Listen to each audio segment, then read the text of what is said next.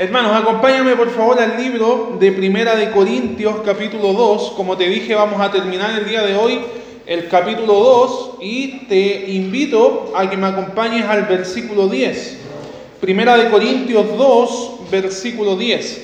Sabemos, hermanos, que el Espíritu Santo obra de distintas maneras en el creyente, obra en la humanidad, también puede llegar a obrar de forma específica en un inconverso, a, la misma vez en la cual Él eh, trae convicción de pecado a la persona. Y el día de hoy, hermanos, vamos a estudiar algo relacionado al creyente, cómo es que la acción o la obra del Espíritu Santo se manifiesta en el creyente. Y es por eso el título de la lección de hoy en día, eh, la acción del Espíritu Santo en el creyente. ¿De qué forma el Espíritu Santo eh, se mueve en el creyente, trabaja en el creyente, hace una obra especial en el creyente.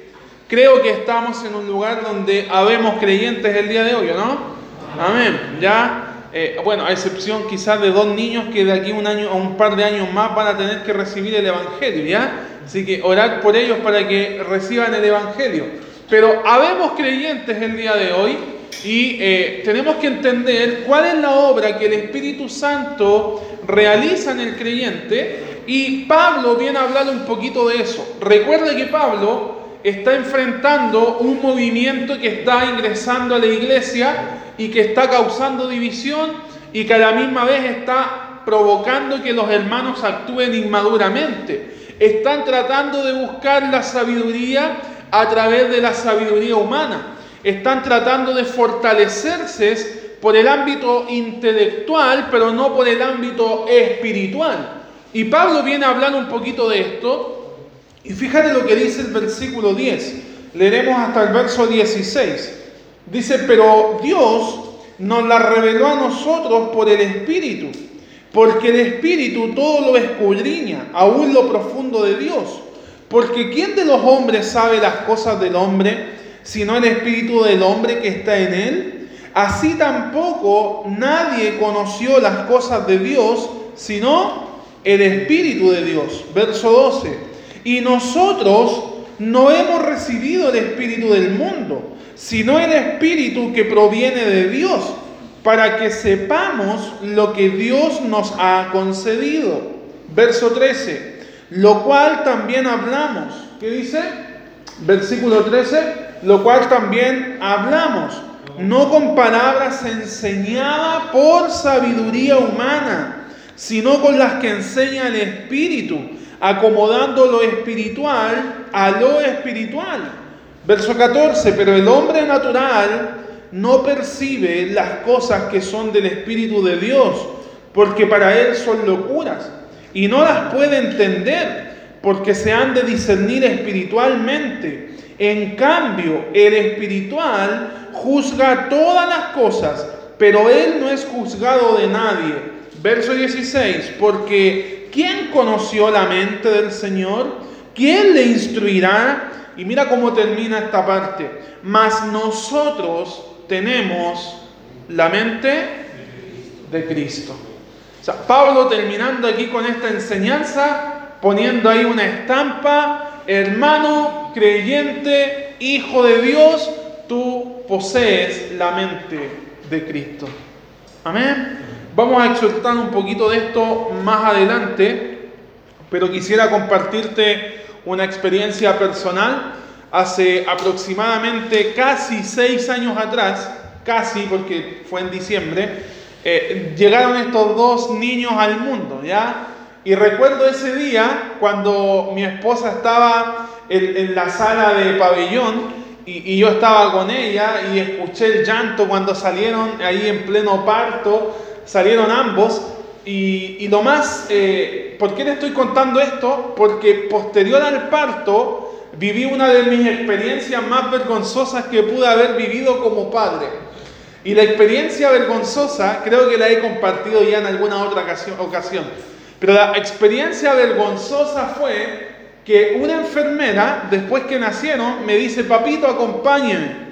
Y me llevó a otra sala Y cuando llego a esa sala, a esa sala estaban eh, limpiando a los dos bebés recién nacidos, dos bebés, y me dice, papito, ahí está la ropa, vístanos nomás.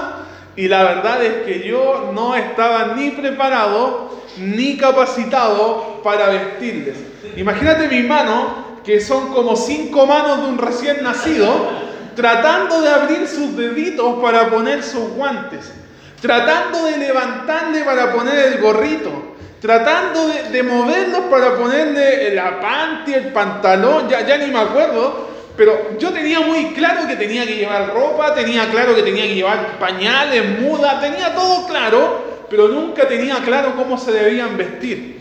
Y cuando la enfermera me dice, hágalo, para mí fue como, ah, voy a pasar vergüenza.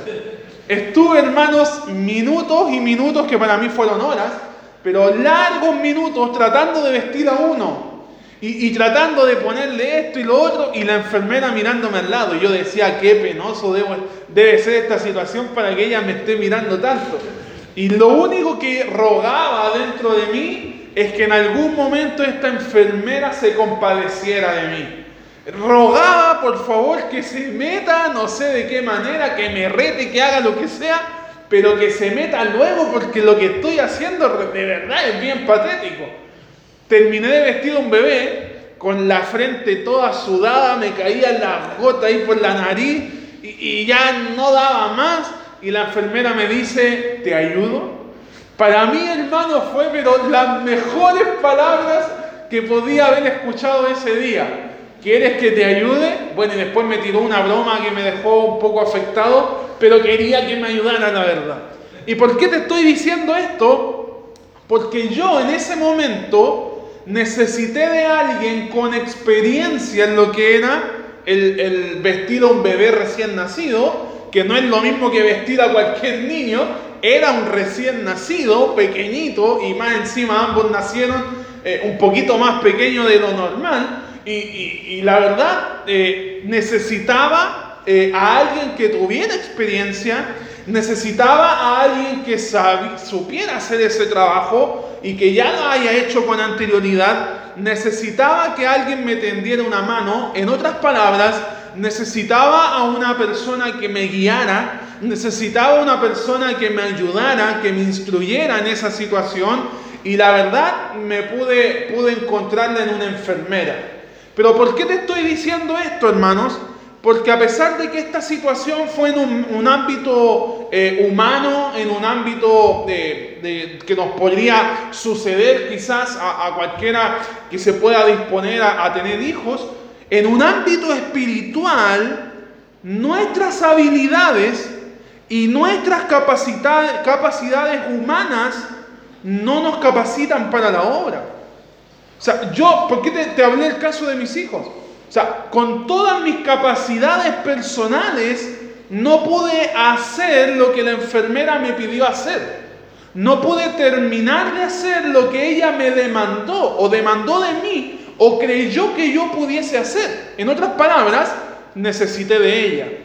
Y en un ámbito espiritual, hermanos, nosotros con todas nuestras habilidades y con todas nuestras capacidades es imposible que podamos, hermanos, eh, salir eh, victoriosos en cuanto a la obra espiritual.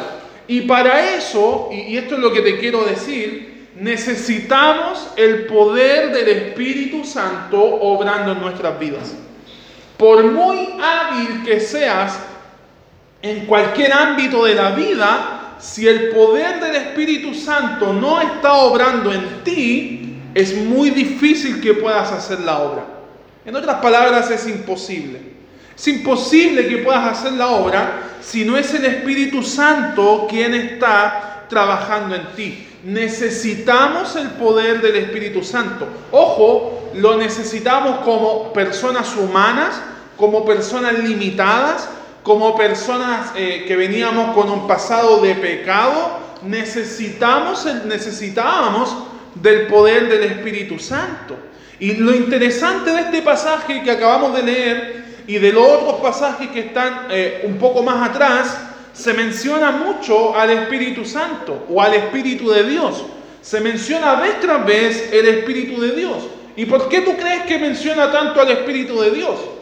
Porque el enfoque no está en la sabiduría humana. El enfoque no está en Pablo. El enfoque no está en los creyentes.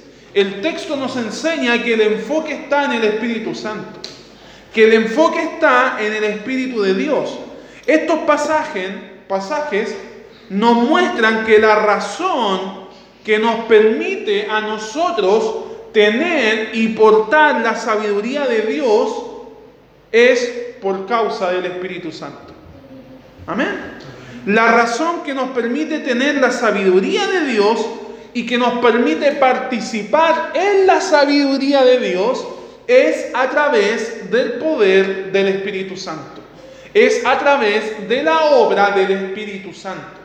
Y es por eso, hermanos, que el día de hoy vamos a estudiar o, nos debiésemos preguntar qué beneficios entonces trae el Espíritu de Dios a nuestras vidas a partir del pasaje que Pablo nos está enseñando. ¿Qué beneficios podemos extraer a partir de lo que Pablo está tratando de enseñar a la iglesia? Y quiero que veas que como beneficio número uno, a través de lo que Pablo quiso hablar acerca del Espíritu Santo, como beneficio número uno, eh, debemos entender que Dios es quien nos revela su verdad. Dios es quien nos revela su verdad.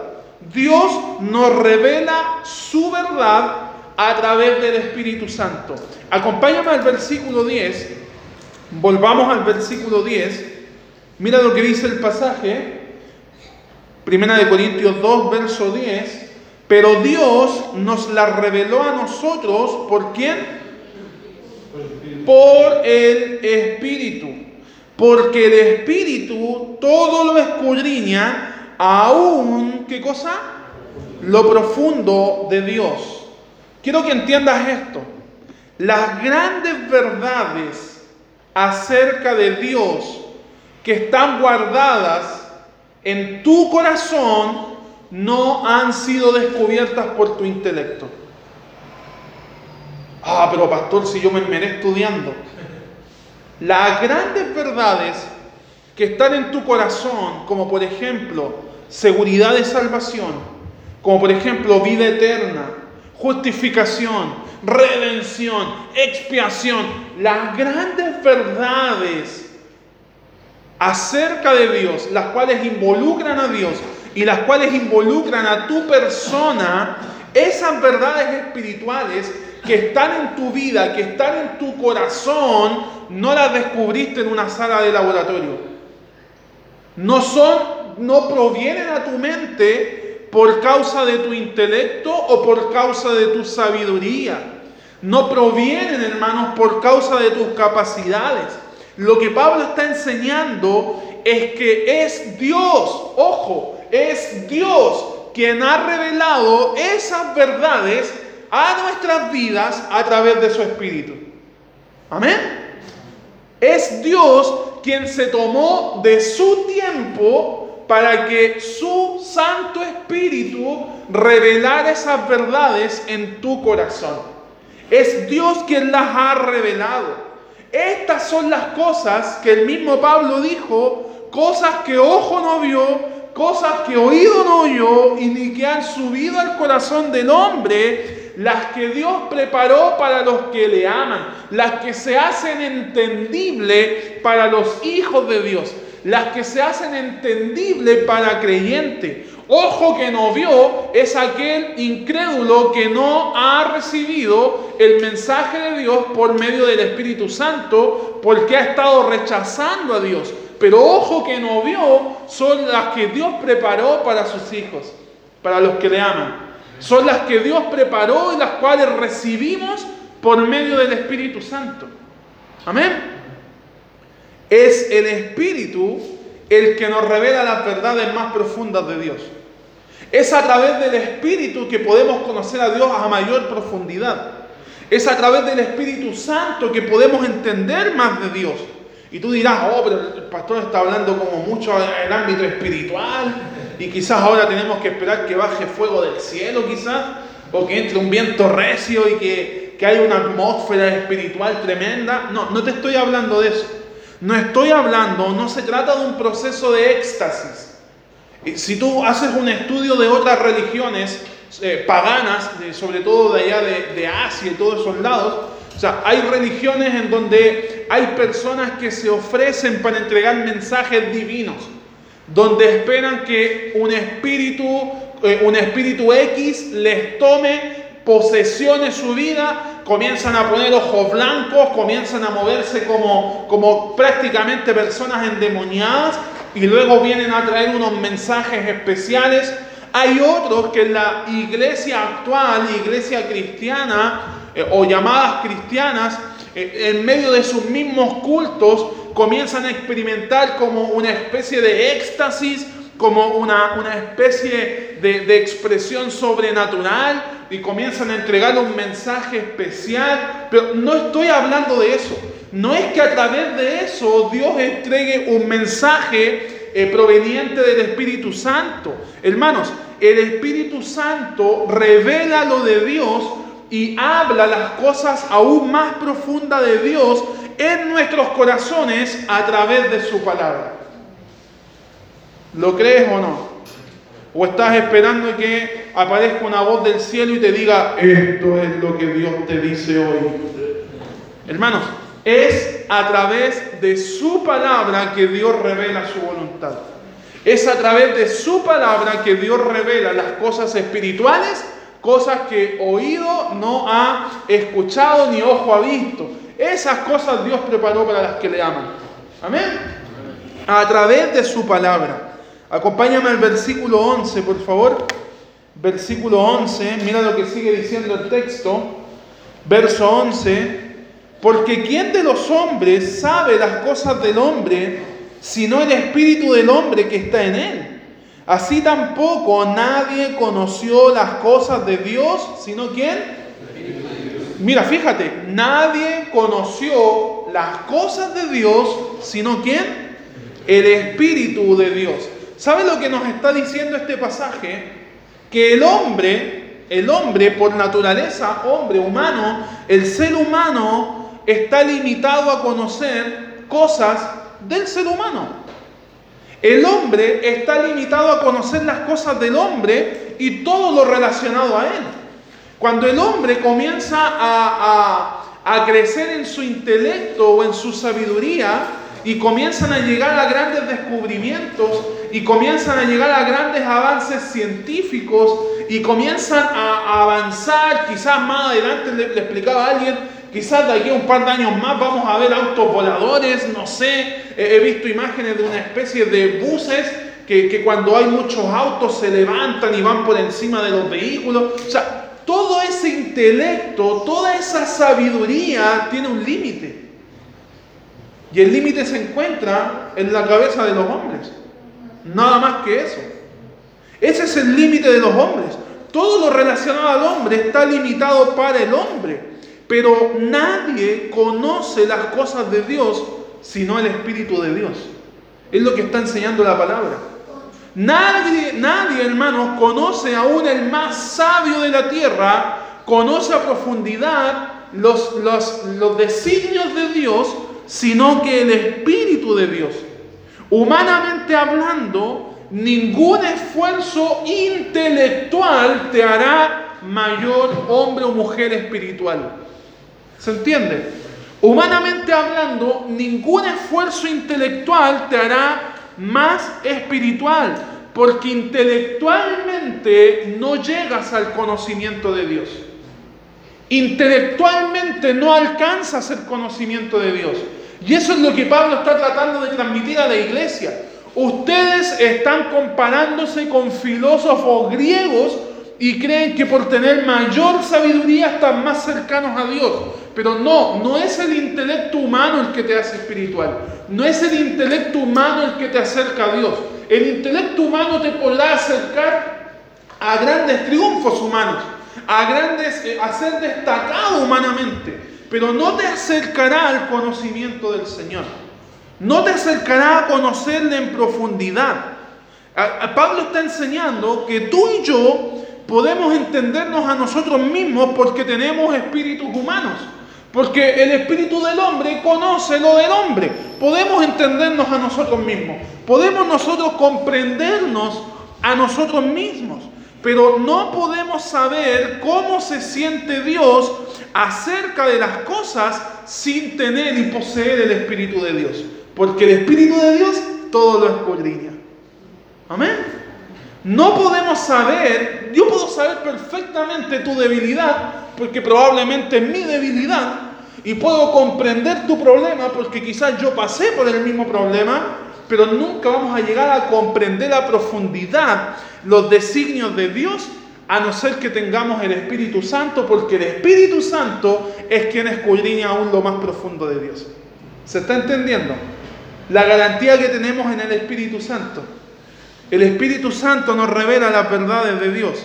Hermanos, el Espíritu de Dios entiende y conoce el corazón y la mente de Dios. El Espíritu del Santo conoce el corazón y la mente de Dios y revela esas verdades a través de su palabra. Lo que nosotros conocemos como la Biblia. Si quieres entender a Dios, lee la Biblia. Si quieres conocer más a Dios, lee la Biblia. Si quieres comprender a Dios, lee la Biblia. Amén. ¿Quién inspiró la Biblia? ¿Por medio de quién? El Espíritu Santo. Y según lo que Pablo nos está hablando, ¿quién conoce lo más profundo de Dios? Entonces, ¿a quién debemos recurrir para conocer a Dios? Al Espíritu Santo. ¿Y qué nos ha escrito el Espíritu Santo? La palabra de Dios. Amén.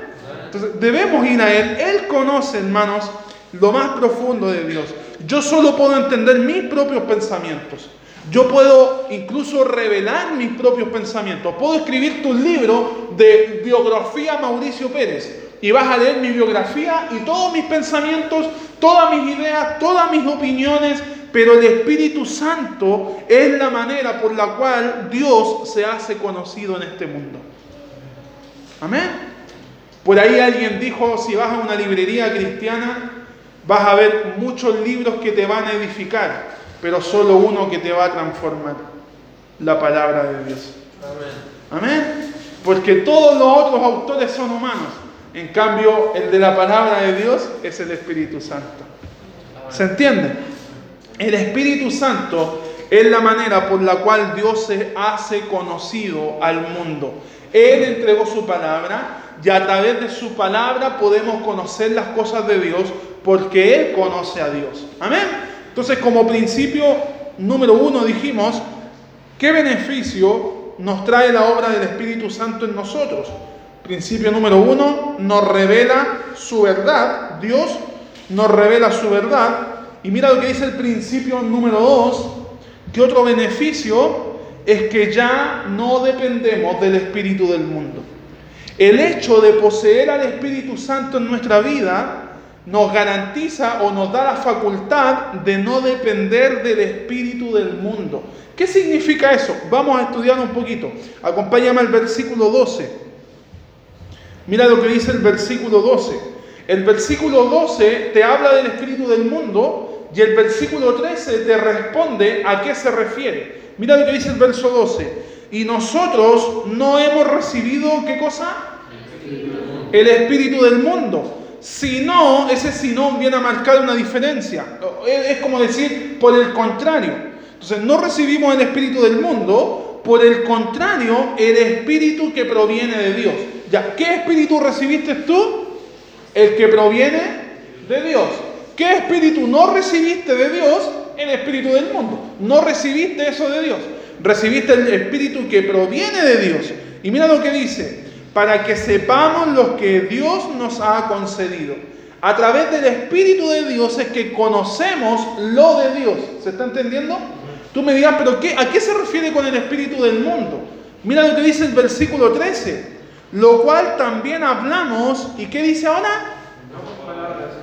No con palabras enseñadas por sabiduría. Ahí está la respuesta. El espíritu del mundo palabras enseñadas por sabiduría humana. No es eso lo que nos edifica. No es eso lo que nos hace llegar a Dios. no es la sabiduría humana. Pablo lo dice, lo cual hablamos no con palabras enseñadas por sabiduría humana, sino, y aquí nuevamente viene a remarcar esa palabra, por el contrario, sino que por el contrario, con las que se enseña el Espíritu, acomodando lo espiritual a lo espiritual. ¿Se entiende? Recibiste el Espíritu de Dios, por lo tanto, lo que enseñas es en base a lo que sabes y lo que sabes es lo que el Espíritu Santo te ha enseñado que es referente a Dios. No, hermano, no hablamos palabras enseñadas por sabiduría humana. Pablo enseña que hemos recibido el Espíritu de Dios y que por lo tanto lo que hablamos es lo que proviene de Dios. Lo que profesamos es lo que respecta a Dios. Lo que creemos, lo que testificamos, lo que hermanos eh, ponemos por fe es lo que creemos o lo que proviene de Dios. ¿Se entiende? No recibisteis el espíritu del mundo. No es el espíritu del mundo el que caracteriza al creyente, ya que no hablamos conforme a la sabiduría humana. No es el espíritu del mundo el que debe caracterizarnos, porque cada vez que nos paramos acá adelante para hablar, hablamos de la palabra y no de sabiduría humana. No, no, te hablo en un sentido de, hermano, escucha, esta es mi opinión, esta es la que debes acoger. No, predicamos la palabra, anunciamos la palabra y pretendemos que tú recibas la palabra. Esa es la sabiduría de Dios. Eso es lo que Dios quiso revelar. Un autor escribió lo siguiente, el espíritu del mundo está ligado a esta vida no puede saber nada de la vida venidera, no puede saber nada del ámbito espiritual. Está limitado a las cosas de este mundo. Ese es el espíritu del mundo. Se encuentra limitado a las cosas presentes. No puede saber las cosas celestiales y no puede saber las cosas espirituales. El espíritu del mundo, hermanos, viene a ser un tipo de inteligencia peligrosa. Viene a ser un tipo de sabiduría destructora porque el centro de su atención no es Dios, porque no le conoce, porque el centro de su predicación no vienen a ser las verdades de Dios, porque no hay espíritu de Dios en él. ¿Se entiende? Esa sabiduría humana es peligrosa. El mismo autor dijo, el espíritu del mundo es lo que llamamos humanismo, porque el hombre es su único Dios. Ese es el espíritu del mundo. Lo que el hombre sabe y desea es todo lo que el espíritu del mundo puede ofrecer. Lo que el hombre sabe, desea y yo diría y experimenta es todo lo que puede ofrecer. Pero el Espíritu de Dios te ofrece todo relativo a Dios. Amén. No te sé la diferencia. Por eso te digo, hermanos, el Espíritu del mundo es destructor. Su mensaje no es Dios. Su filosofía no es Dios, su intelecto no es Dios. Y en ese sentido debemos tener cuidado. Hermanos, tú y yo, si pusimos nuestra fe en Cristo, hemos recibido el Espíritu de Dios. ¿Está de acuerdo? Es lindo eso. Recibimos el Espíritu de Dios y no hemos recibido cualquier espíritu. No hemos recibido cualquier espíritu. No tenemos, hermanos, cualquier tipo de mente. Lo que tenemos es el Espíritu que proviene de Dios. Por lo tanto, el Espíritu Santo, si Él escudriña todo acerca de Dios, viene a ser un maestro para nuestras vidas. Y te digo una cosa, Él quiere ser tu maestro. Él quiere enseñarte acerca de Dios. Él quiere que conozcas a Dios. Mira lo que dice Juan 16, versículo 13. Juan 16, versículo 13, mira lo que dice la palabra. Juan 16, verso 13 y 14, mira lo que dice Jesús le está hablando a sus discípulos. Pero cuando venga el Espíritu de verdad, ojo, el Espíritu Santo en la Biblia muchas veces se refiere de distintas formas. El Espíritu de Dios, el Espíritu de verdad, el Espíritu Santo se refieren a la misma persona. Pero cuando venga el Espíritu de verdad, ¿qué dice ahora? Él les guiará a toda la verdad. El espíritu del mundo, es decir, el intelecto humano, no puede guiarte a toda verdad porque no conoce de Dios. Pero el Espíritu Santo tiene la autoridad de llevarte a toda verdad porque Él escudriña aún lo más profundo de Dios. ¿Se está entendiendo? Amén. Él lo guiará a toda verdad, porque no hablará por su propia cuenta, sino que hablará todo lo que oyere y os hará, ¿qué cosa? Saber. Y os hará saber. Ese es el maestro que tenemos el Espíritu Santo, y os hará saber las cosas que habrán de venir. Verso 14. Él me glorificará porque tomará de lo mío y ¿qué hará? Y os les hará saber.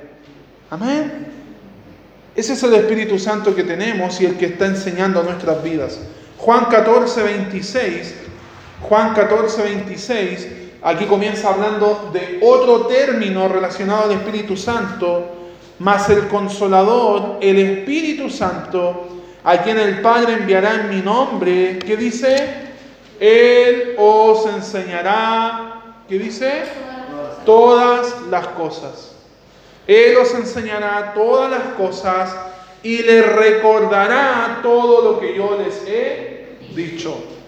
¿Cómo vamos a recordar si no estamos leyendo la Biblia? ¿Cómo recordaremos las palabras del Maestro contenidas en la palabra si no la hemos leído, no hemos pasado por ella? Hermanos, el Maestro que está 24/7 contigo, el Espíritu Santo, está dispuesto a enseñarte las verdades de Dios y a recordarte esas mismas verdades. Amén. Pero debes ir a la palabra, a la verdad revelada. Amén. Entonces, como dijimos, hermanos, eh, el Espíritu Santo viene a ser nuestro Maestro. Qué gran gozo, hermanos, debe ser para nosotros el, poder eh, ver, hermanos, que al leer su palabra, el Espíritu Santo nos quiere enseñar las profundidades de Dios. Qué gozo es poder entender que el Espíritu Santo, al abrir la Biblia, está trabajando en nuestros corazones haciéndonos entender la palabra del Señor. Hermanos, las verdades de Dios las encontramos en la palabra y podemos eh, ser edificados en ella.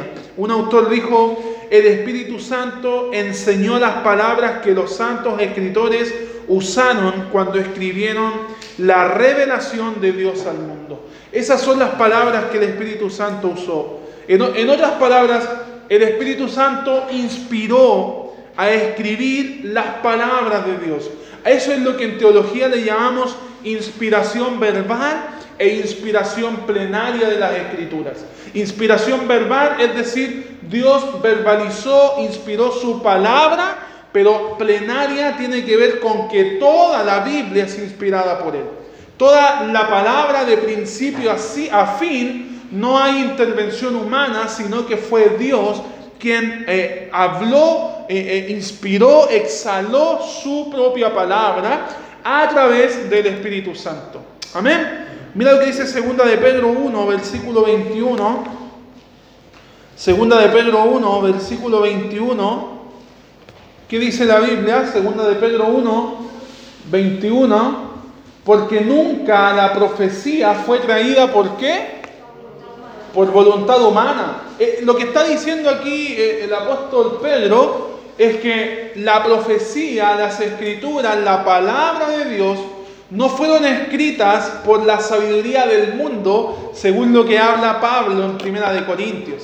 No fue traída por voluntad humana, sino que los santos hombres de Dios hablaron siendo inspirados por quién? Por el Espíritu Santo, siendo inspirados por el Espíritu Santo. ¿Qué significa esto? Que el Espíritu Santo se preocupó de que nosotros recibiéramos las verdades de Dios tal y como Él quiere que nosotros las entendamos. Si Él las inspiró es porque de esa manera Él determinó que tú y yo conozcamos las verdades de Dios. Él no determinó para el tiempo actual que tú conozcas las verdades de Dios a través de revelaciones especiales, ya sea ángeles presentándose, ya sea sueños especiales, ya sean visiones especiales. Para este tiempo Dios determinó que su voluntad y su palabra sea revelada a través de la Biblia, de lo que los santos hombres de Dios escribieron inspirados por el Espíritu Santo. Y en ese sentido, ninguna palabra defectuosa que proviene de la sabiduría humana debe distorsionar su mensaje y su significado. Si los santos hombres de Dios no escribieron por voluntad humana, no hay ninguna manipulación en la palabra. No hay ninguna manipulación humana. Y eso da veracidad a que las palabras que leemos y que estudiamos son las palabras de Dios, puritas hermanos, sin ser adulteradas. La palabra de Dios hermanos, la misma de aquel Dios que muchos creen que se encuentra lejano, tenemos su palabra en nuestras manos sus verdades reveladas en nuestras manos. Amén. Qué penoso sería tener sus verdades llenas de polvo en la casa. Qué penoso sería tener esas verdades llenas de tierra en una casa. Una vez alguien contó un chiste, y es medio fome, pero mandó a pedir a la iglesia si por favor alguien vio los lentes, que los guardaran por favor, porque llevaban semanas perdidos los lentes. Y un día de aseo profundo en la casa los encontró. Estaban dentro de la Biblia. El que entendió, entendió. ¿Bien? No se entendió, parece. Bueno, soy medio fome para los chistes, hermano. Pero bueno, el tema está en que la persona tenía semanas y semanas los lentes dentro de la Biblia y nunca leía la Biblia. ¿Ya? Si hubiese sido hábil, podía haberlos encontrado. ¿Bien? Hermanos, cada vez que abres la Biblia para aprender de ella, estás dejando a un lado la sabiduría humana, porque estás abriendo la sabiduría de Dios. Estás abriendo lo que es la voluntad de Dios. Hermanos, dependemos de su Espíritu, el cual nos habla, el cual nos enseña, el cual nos edifica a través de sus propias palabras. Amén. Y por último, tercer y último principio, ¿qué otro beneficio trae la obra del Espíritu Santo en nosotros? Principio número 3, y es el más hermoso, nos permite poseer la mente de Cristo. El tener el Espíritu Santo en nuestras vidas permite que poseamos la mente de Cristo en nuestras vidas. Acompáñame al verso 14. Acompáñame nuevamente al verso 14. Mira lo que dice la palabra, verso 14. Pero el hombre natural, 1 Corintios 2.14, pero el hombre natural no percibe las cosas que son del Espíritu de Dios, porque para él son locura y no las puede entender, porque se han de discernir espiritualmente. ¿Qué está diciendo Pablo aquí? Que la sabiduría que da el Espíritu no tiene sentido para el hombre del mundo. ¿Por qué no tiene sentido? Porque su naturaleza humana, su naturaleza eh, en ser un hombre físico, está preocupado de las cosas de este mundo. Por eso las cosas, la sabiduría de Dios no tiene sentido para aquel que tiene su mente en las cosas de este mundo. No tiene sentido y comienzan a cuestionar por qué congregarte, por qué orar, por qué leer la Biblia, por qué hacer esto, por qué hacer lo otro. No tiene sentido porque su enfoque está en las cosas del mundo. Hermanos, la sabiduría que da el Espíritu no tiene sentido para el hombre natural. El espíritu del hombre es un espíritu de pecado. El espíritu del hombre es un espíritu que, le lleva a pecar del hombre natural y que por lo tanto, hermanos, no entiende las cosas de Dios. El hombre natural es aquel hombre pecaminoso, es aquel hombre que no tiene la capacidad de discernir las verdades de Dios, no tiene la capacidad de entender las verdades espirituales de Dios. Es aquel hombre que va a leer parte de la Biblia y no, aunque entienda, no va a tener significado para su vida, porque no es algo comprensible para él, no es algo que impacte su vida, no es algo que impacte su corazón. ¿Y por qué no? Si no está el Espíritu Santo en él. En cambio, para el espiritual son palabras de vida eterna. Para el espiritual son palabras de vida. Para ese tipo de hombre es un, tipo de hombre que para él la cruz no es victoria, la cruz es vergüenza. Para ese tipo de hombre la cruz no es victoria, la cruz es una locura. Para nosotros la cruz es victoria porque entendemos las verdades de Dios, porque Dios nos ha revelado a través del Espíritu Santo. Este hombre no puede entender por qué eh, no puede entender por qué el Espíritu de Dios no está con él para darle la capacidad de poder entender. No, no puede entender aquello. El cristiano puede ver las cosas de Dios porque está bajo la luz diferente y es la luz del Espíritu Santo. Acompáñame al verso 15, mira lo que sigue diciendo el texto. En cambio, fíjate, en el 14 habla del hombre natural, pero mira lo que dice en el 15, en cambio el espiritual juzga todas las cosas. Y luego dice, pero él no es juzgado de nadie. Pablo dice, el espiritual juzga todas las cosas. En otras palabras, el espiritual entiende todas las cosas espirituales. El espiritual entiende la palabra juzgar en la Biblia no siempre tiene que ver con prejuicio, sino que con un tema de entender. Y, en, este, en esta sección se está hablando de que los espirituales tienen la capacidad de entender las cosas espirituales. El espiritual tiene el discernimiento espiritual. Tú y yo poseemos ese tipo de discernimiento. Podemos entender cuando la Biblia nos habla cosas espirituales. El, el mundo jamás entenderá un espiritual porque no tiene el Espíritu de Dios. Hermano, no debe ser una sorpresa para nosotros que cuestionen nuestra fe. No debe sorprenderte que el mejor amigo de trabajo cuestione tu fe, porque probablemente él no sea espiritual como tú. Y cuando hablo de espiritual no digo de que tú seas de aquellos que levites o de aquellos que tienes como una aureola especial arriba ahí o de aquellos que ya le están saliendo alas. No, no estoy hablando de ese tipo de espirituales. El ser espiritual significa que el Espíritu Santo está en tu vida y las verdades de Dios han sido reveladas a tu vida. Y, ahora se hace entendible por qué hay gente que, cuestiona tu fe. Ahora se hace entendible por qué hay gente que te va a criticar y que te va a juzgar. Porque probablemente tengan todavía el pensamiento del mundo. No son espirituales. El motivo es lógico. Dios no está obrando en ellos a través del Espíritu porque el Espíritu no está en ellos. Pero nosotros tenemos el Espíritu. Lo está enseñando Pablo. Verso 16.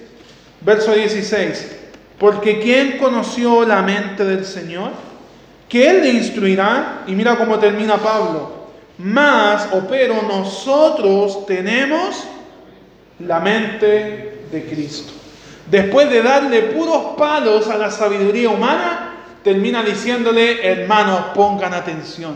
Hermanos, por favor, atento a lo que les voy a decir. Ustedes no tienen la sabiduría del mundo, ustedes tienen la mente de Cristo en sus vidas. Ustedes no se deben dejar llevar por la corriente del mundo, porque ustedes tienen la mente de Cristo. Si el Espíritu Santo ha venido a sus vidas a través de la salvación, la mente de Cristo está en ustedes. ¿Qué significa tener la mente de Cristo? Esto significa tener los valores de Cristo, tener los deseos de Cristo en nuestras vidas. Significa que estamos pensando los pensamientos de Dios. Si Dios, si tú estás leyendo la Biblia y Dios dice, es necesario que hagas esto, y tú en tu vida consideras hacer esto, estás pensando como Dios está pensando. ¿Se entiende? Y estás actuando como Dios quiere en su pensamiento que tú actúes. ¿Se entiende? Por eso a muchos les da lo mismo hacer o no hacer lo que está determinado en la Biblia. ¿Por qué les da lo mismo? Porque el espíritu del mundo está en sus mentes.